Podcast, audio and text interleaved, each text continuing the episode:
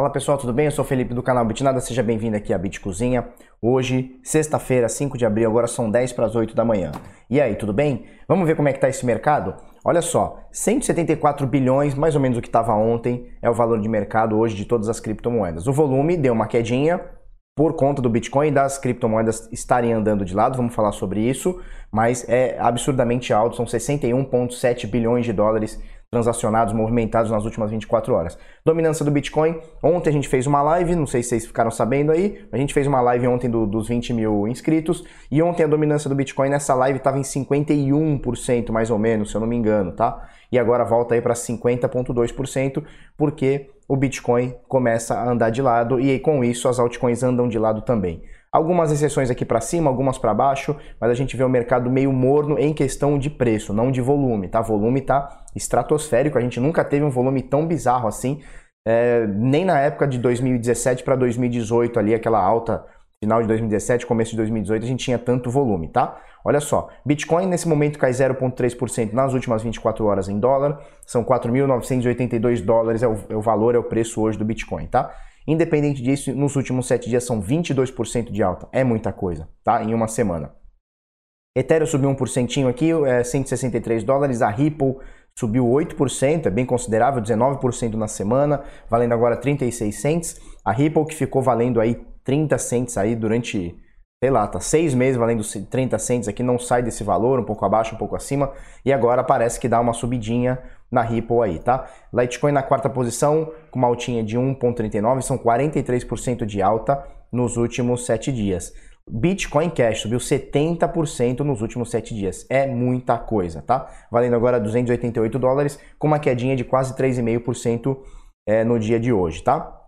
A Yaios também andando de lado aqui, 1% só. Binance Coin também andando de lado, caiu 0,8%. Stellar subiu 2%. Cardano andando de lado também. E a Tron aqui subindo 3,45%. Tá na mira aqui do décimo lugar da Tether aqui, né? Vamos esperar. Bitcoin SV, o lixão aqui caindo 3%. 3,42%, mas mesmo assim são 30% de alta na semana, tá? A gente tem algumas coisas caindo bastante, Dogecoin que também explodiu, né? 70% praticamente, bateu mais de 70% na semana, agora cai 12%, quer dizer, é muita, muita coisa, né? Muita subida.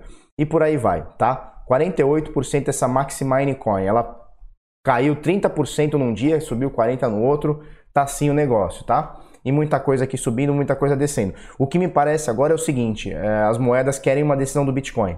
E a gente vai ver isso já já, que é o seguinte, olha só. Mais uma vez o Bitcoin volta a andar de lado, né? Então teve essa explosão de preço, saiu daqui, ó, dos 4 mil dólares, bateu os 4,100, furou os 4,200, pumba, bateu aqui rapidinho, 5,300 e qualquer coisa, anteontem, né, dia 3 de abril, hoje é dia 5, então dia 3 de abril, ele bate esse topo aqui de 5.300 e pouco, depois de um pump muito louco aqui que bateu, que saiu dos 440 aos 5,100, né? Então é, o volume foi muito grande, a explosão foi muito forte, e aí agora ele me parece aqui dando uma segurada, né? Não parece agora que a força de compra tá tão ativa e a força de venda tá começando a ficar esperta, tá começando a querer, deixa eu fazer isso aqui, tá começando a querer entrar em ação. Vamos esperar, tá? É, não tem muito para falar, agora a gente precisa de movimentação do Bitcoin. A gente falou na live ontem é, e também falou no, no, vídeo de ontem, né? Agora a gente precisa ver qual que é a movimentação do Bitcoin. Detalhe aqui, ó, média de 200 períodos aqui em laranja e a média de 9 estão querendo se encontrar, tá? Mais uns dias aqui de lateralização ou subida do Bitcoin, essa média de 9 aqui, ela, ela vai encontrar com essa aqui de, de 200 períodos. Isso aqui é bem legal, tá? Isso aqui é bem legal. Médias começando a se cruzar para cima é sempre muito bom.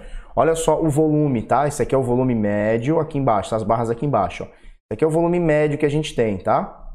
Durante os dias. E esses últimos dois, três dias aí, olha só que bizonho, né? Muita coisa. Parece o, o bagulho do, do, do, parlamento aqui, como é que chama? O, em Brasília lá, né? Sei lá como é que chama aquele negócio lá. Beleza? Então, mais ou menos por aí a gente tem o Bitcoin hoje. Agora, a gente tem uma correção aqui que pode acontecer, tá? A gente deu esse, a gente dá sempre dois cenários, né? A de alta e a de queda. Pode acontecer uma correção vindo buscar aqui, ó, 0236 de Fibo, tá? Que coincide com a média dos 200 períodos que formariam suporte. E se for uma coisa mais bruta, mais forte, a gente pode pegar esse suporte 4.222 que também coincide com 50% de correção aqui, meio por cento de FIBO, 4.230 por volta disso, tá? Esse é o primeiro cenário. O segundo cenário é o pessoal começar a comer venda para cima, comer compra, né? E aí vai comendo os book, o negócio vai e a gente pode aqui tentar ultrapassar isso aqui e pegar a próxima resistência aqui na casa dos 5,5, né? Lembrando que para pegar a próxima resistência a gente precisaria sair dessa aqui, é, que foi o topinho aqui do dia 1 de abril, né? Dia da Betina. 5.120, 5.110, qualquer coisa do tipo. 5.118, qualquer coisa do tipo, tá? E aí a gente tem essa, essa resistência que se formou de anteontem, 5.332, e aí essa outra que eu falei, 5.482 por volta disso, tá? Então a gente tem esses cenários é, e a gente espera os rompimentos, né? A gente espera a coisa acontecer, a gente não aposta. Isso aqui não é, pelo menos para mim, tá? Tem gente que gosta de apostar, não, agora vai cair porque eu acho que vai cair. Aí o cara vende, ou então não, agora vai subir, eu acho que vai subir, sonhei que vai subir. Isso aí para mim não funciona, loteria para mim não funciona. A gente gosta de ver a movimentação. Começou a querer porrar para cima aqui, a gente entra comprado, pumba. A gente entra comprado, mal de falar, porque eu não saio do Bitcoin nunca, né? Eu falo isso sempre, né? Vocês sabem disso. É, agora começa a cair, a gente começa a ver que a gente pode ter uma, uma, possibilidade de queda. Né? A gente não espera que do nada a coisa acontecer. Tá? O volume é, ontem foi bem menor, tá? Bem menor, onde bateu o volume de ontem, bem menor que as torres gêmeas aqui, de anteontem e ante-anteontem. E hoje o dia começou agora, não está tão bruto, mas já está quase entrando na média aqui, ó, dos outros dias aqui, tá? Então, bom sinal, volume está bem bizonho, 61 bilhões é muita coisa se esse for, volume for real é muita coisa. E agora a gente espera é, os próximos movimentos do Bitcoin, porque do mesmo jeito que ele ficou aqui, ó, dias lateralizando, né, um pouquinho para cima, um pouquinho para baixo, sobe, desce e tal, mas fica no mesmo patamar, aqui também pode acontecer. Eu acho que isso aqui não vai acontecer, tá? Eu acho, mas aí é achismo puro, tá? É um bar baixando aqui, que eu acho que não vai ficar nesse movimento para cima e para baixo aqui numa faixa de preço. Por quê? Porque o volume aqui foi muito grande, a gente está movimentando um volume muito bizonho. Então o que acontece? Na minha opinião, está posto errado e devo estar errado.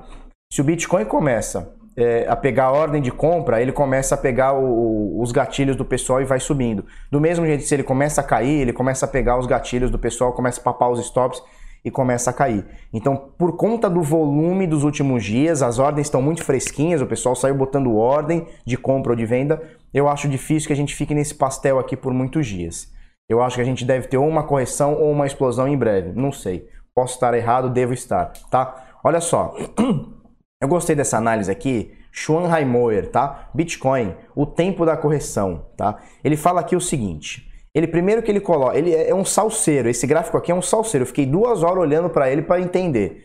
Olha só, primeira coisa, ele não fechou aqui, mas ele tem um padrão harmônico aqui, ó, é um X ABCD, tá? Ele mostra aqui, mas é, é isso aqui é tipo um padrão harmônico, tá? Do mesmo no mesmo gráfico, ele bota esse padrão harmônico, ele bota aqui, ó, um ombro, cabeça, ombro ao contrário, dá para ver aqui, ó, ombro. Olha lá, ele bota aqui o left shoulder, tá? Ombro esquerdo, ó, ombro, cabeção, ombro ao contrário, tá? Ombro, cabeça, ombro, com a projeção de ganho a partir disso aqui, tá? A partir do da onde termina o, o ombro, né? Da linha de onde termina o ombro, ele botou isso aqui para cima, tá? Que pegou a, a, o alvo da Elliott 3. Então, ele bota aqui uma, uma Elliott aqui, ó. 1, 2, 3, e aí seguiria, ó, 4, correção, 5 impulsão, tá? Essa onda 5 é, é, sempre muito difícil de prever, porque ela pode, inclusive, ficar aqui no, no, na onda 3 ou passar um pouquinho, tá? Essa projeção muito grande aqui para onda 3 pode não acontecer, na minha opinião, tá? Então ele coloca... Desculpa.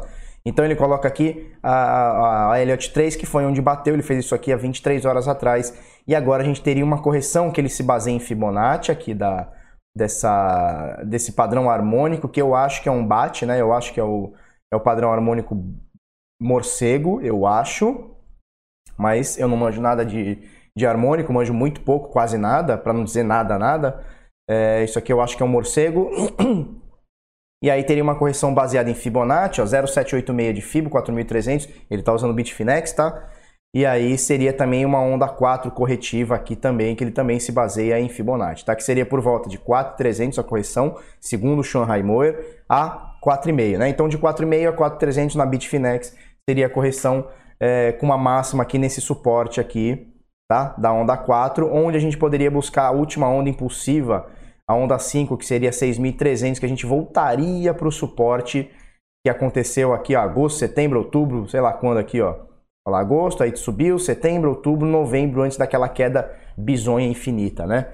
Então, olha só, ele, ele, ele se baseia nisso tudo aqui, hein? Um ombro, cabeça ombro para atingir o alvo máximo aqui, tá? É, uma, um, um harmônico para saber onde vai ser o alvo e onde vai ser a correção e uma Elliott, estamos, segundo ele, na onda 3 aqui, querendo corrigir para a onda 4 agora, é, para se basear também em impulsão e correção, tá? Então ele, ele, ele, ele tem um embasamento legal aqui, não quer dizer que vai acontecer, mas agora parece um consenso aí que a força de compra perdeu força, né? Então a força de compra agora está meio capenga, está esperando que vai acontecer aquela volúpia toda, não parece que vai continuar, pelo menos agora. Vamos ver o que acontece, se o bichão vai querer comer aqui o stop aqui de todo mundo e, e buscar essa correção aqui entre 4 e 500 e pouco e 4,300 e pouco para depois subir na onda assim que a gente voltar para esse suporte. Cara, se a gente voltar para essa resistência e formar isso aqui de suporte novo, aí é um bom sinal, aí é um excelente sinal. Mas vamos esperar um dia de cada vez, né? Vamos esperar primeiro essa correção, se é que ela venha, tá? Se é que ela vem, para depois a gente esperar uma alta é, e ver o que, que acontece, tá? Cada dia, cada, cada dia no seu quadrado, tá? Cardano, esse aqui é o escavo, retroescavadeira do TradingView. Ele coloca aqui uma análise de queda mas segurando no suporte, tá? Então olha só, agora o bichão aqui, a Cardano, tá na casa de 1810 satoshis, tá? Então tá por aqui, ó. Tá por aqui, tá? Ele acha que a gente pode romper, deixa eu dar um play aqui. Beleza, ó, ele acha que a gente pode romper essa linha aqui, ó, essa linhazinha de suporte aqui para baixo, tá? Indo um pouquinho para cima pegando, ultrapassando a média móvel de 100 períodos e pegando essa outra linha de suporte aqui embaixo, essa linha azul, tá vendo? E aí pegando aqui, poderíamos ficar batendo, subindo e descendo aqui na casa dos 1.600 satoshis, sobe um pouquinho, desce um pouquinho, até pegar um pouquinho mais de força e começar a subir para outros níveis, 21 mil satoshis e 22, ele bota aqui, quase 23 mil satoshis, tá? Então, na opinião dele, deixa eu ver o que ele escreve aqui, ele não escreve quase nada, né, cara? Ele não escreve quase nada, é só gráfico mesmo.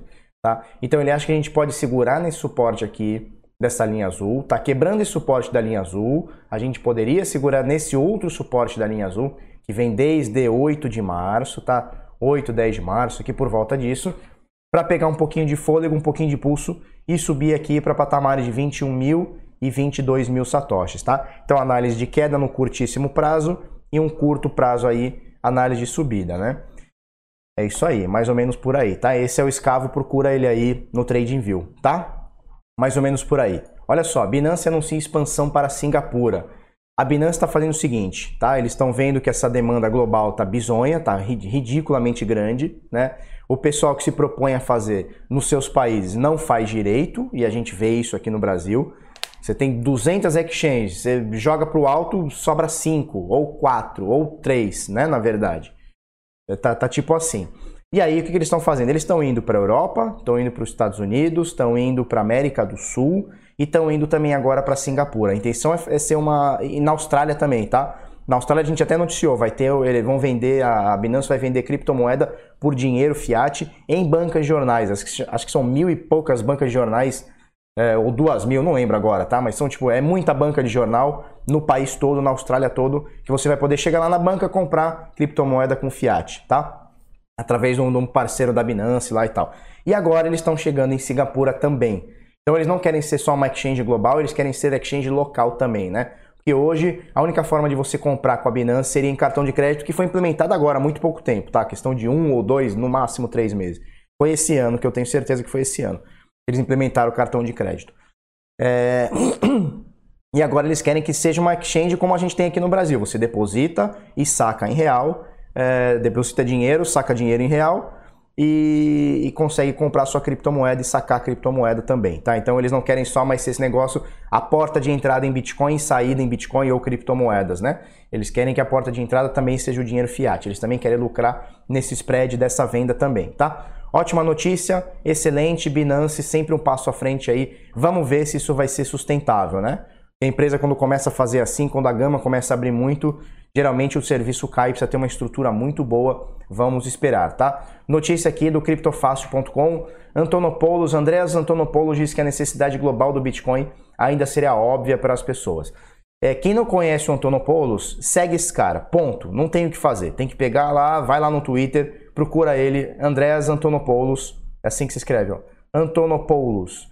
Tá? Segue o cara porque o cara é muito diferenciado. Ele é um empresário, é um evangelista Bitcoin e ele teve numa palestra agora, segundo a Cointelegraph aqui e, a, e, a, e o Criptofácil aqui, ele teve numa palestra em, na, em Seul, tá? na Coreia do Sul, é, falando lá pro pessoal que o Bitcoin, o uso do Bitcoin vai ser tão óbvio, tão óbvio que talvez as pessoas, para as pessoas que talvez as pessoas no futuro falem assim, nossa, como que a gente não usava isso? Como a gente demorou para usar isso, né?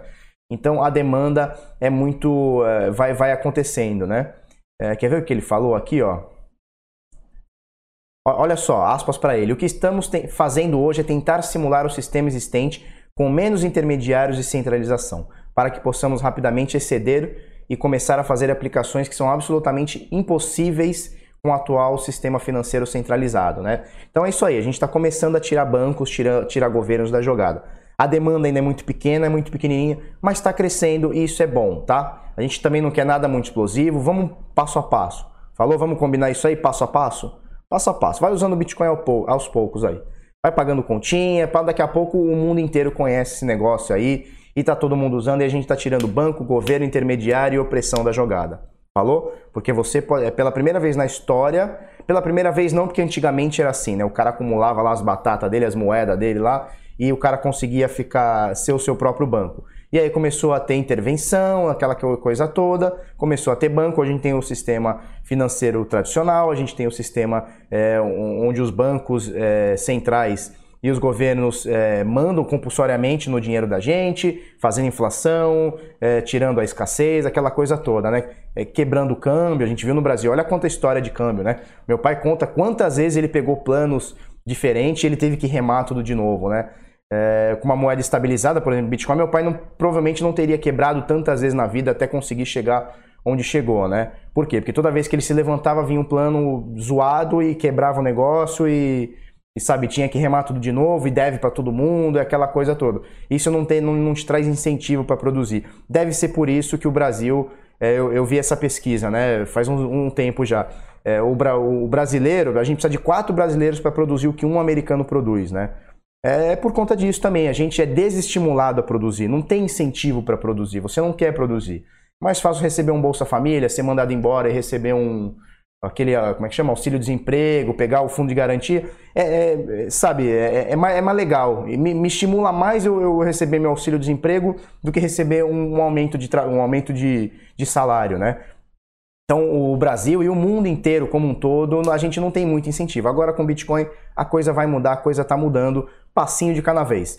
Andrés Antonopoulos, segue esse cara no Twitter agora. Fecha o vídeo, pode fechar agora, pumba, vai lá, segue o cara, tá? É, é injeção de conhecimento, é, é uma nova visão. O cara te traz uma nova visão do que é mercado, do que é criptomoeda. É, sem encontrar que as palestras dele são em inglês, tá? Mas ele disponibiliza também, você acha também no YouTube as palestras deles, deles são muito boas, beleza? Tela de encerramento. Se você gostou. Ah, eu esqueci de falar, tela de encerramento, uma pironga. Cadê aqui, ó? Amanhã estarei no Bitcoin Summit fazendo a nossa live, tá? Vou deixar o link aqui embaixo. Dia 6 de abril na Lagoa Yacht Club, Lagoa da Conceição, Floripa, tá? Estaremos lá, acho que ainda tem ingresso. O Barbinha aqui vai palestrar. Que foto de monga, né? Tá parecendo um abobado. Eu vou mudar essa foto aí. Vou pedir para mudar minhas fotos de, de, de, avatar, tá? Então a gente vai fazer a nossa live lá amanhã, às 11 da manhã. Quem tiver lá vai assistir o Barba lá, às 11 da manhã. Quem tiver no YouTube pode assistir. Eu vou de, a gente vai transmitir o que o Barba falar, a gente vai transmitir no YouTube amanhã, às 11 da manhã. Falou por volta, tá, pessoal? Porque palestrante sempre atrasa. Os caras são assim, não conseguem cumprir horário. Eu não sei porquê, mas é assim. É assim que funciona a vida, tá? É, então é isso aí. Amanhã estaremos em Floripa. Falou? Se você gostou desse vídeo, curte, comenta, compartilha com os amiguinhos, inscreve no canal, coisa no sininho. Ó, confere se a tua inscrição aqui no Bitnada tá ativa, tá? Porque o pessoal tem falado que as inscrições estão sumindo e, o, e, não chega o sininho. Então confere aí se você está com o sininho ativado, se você está inscrito no Bitnada. E se você é novo aqui no canal, coisa aí, faz o negócio todo aí para você, você ajudar a gente. Falou? Obrigado, tchau.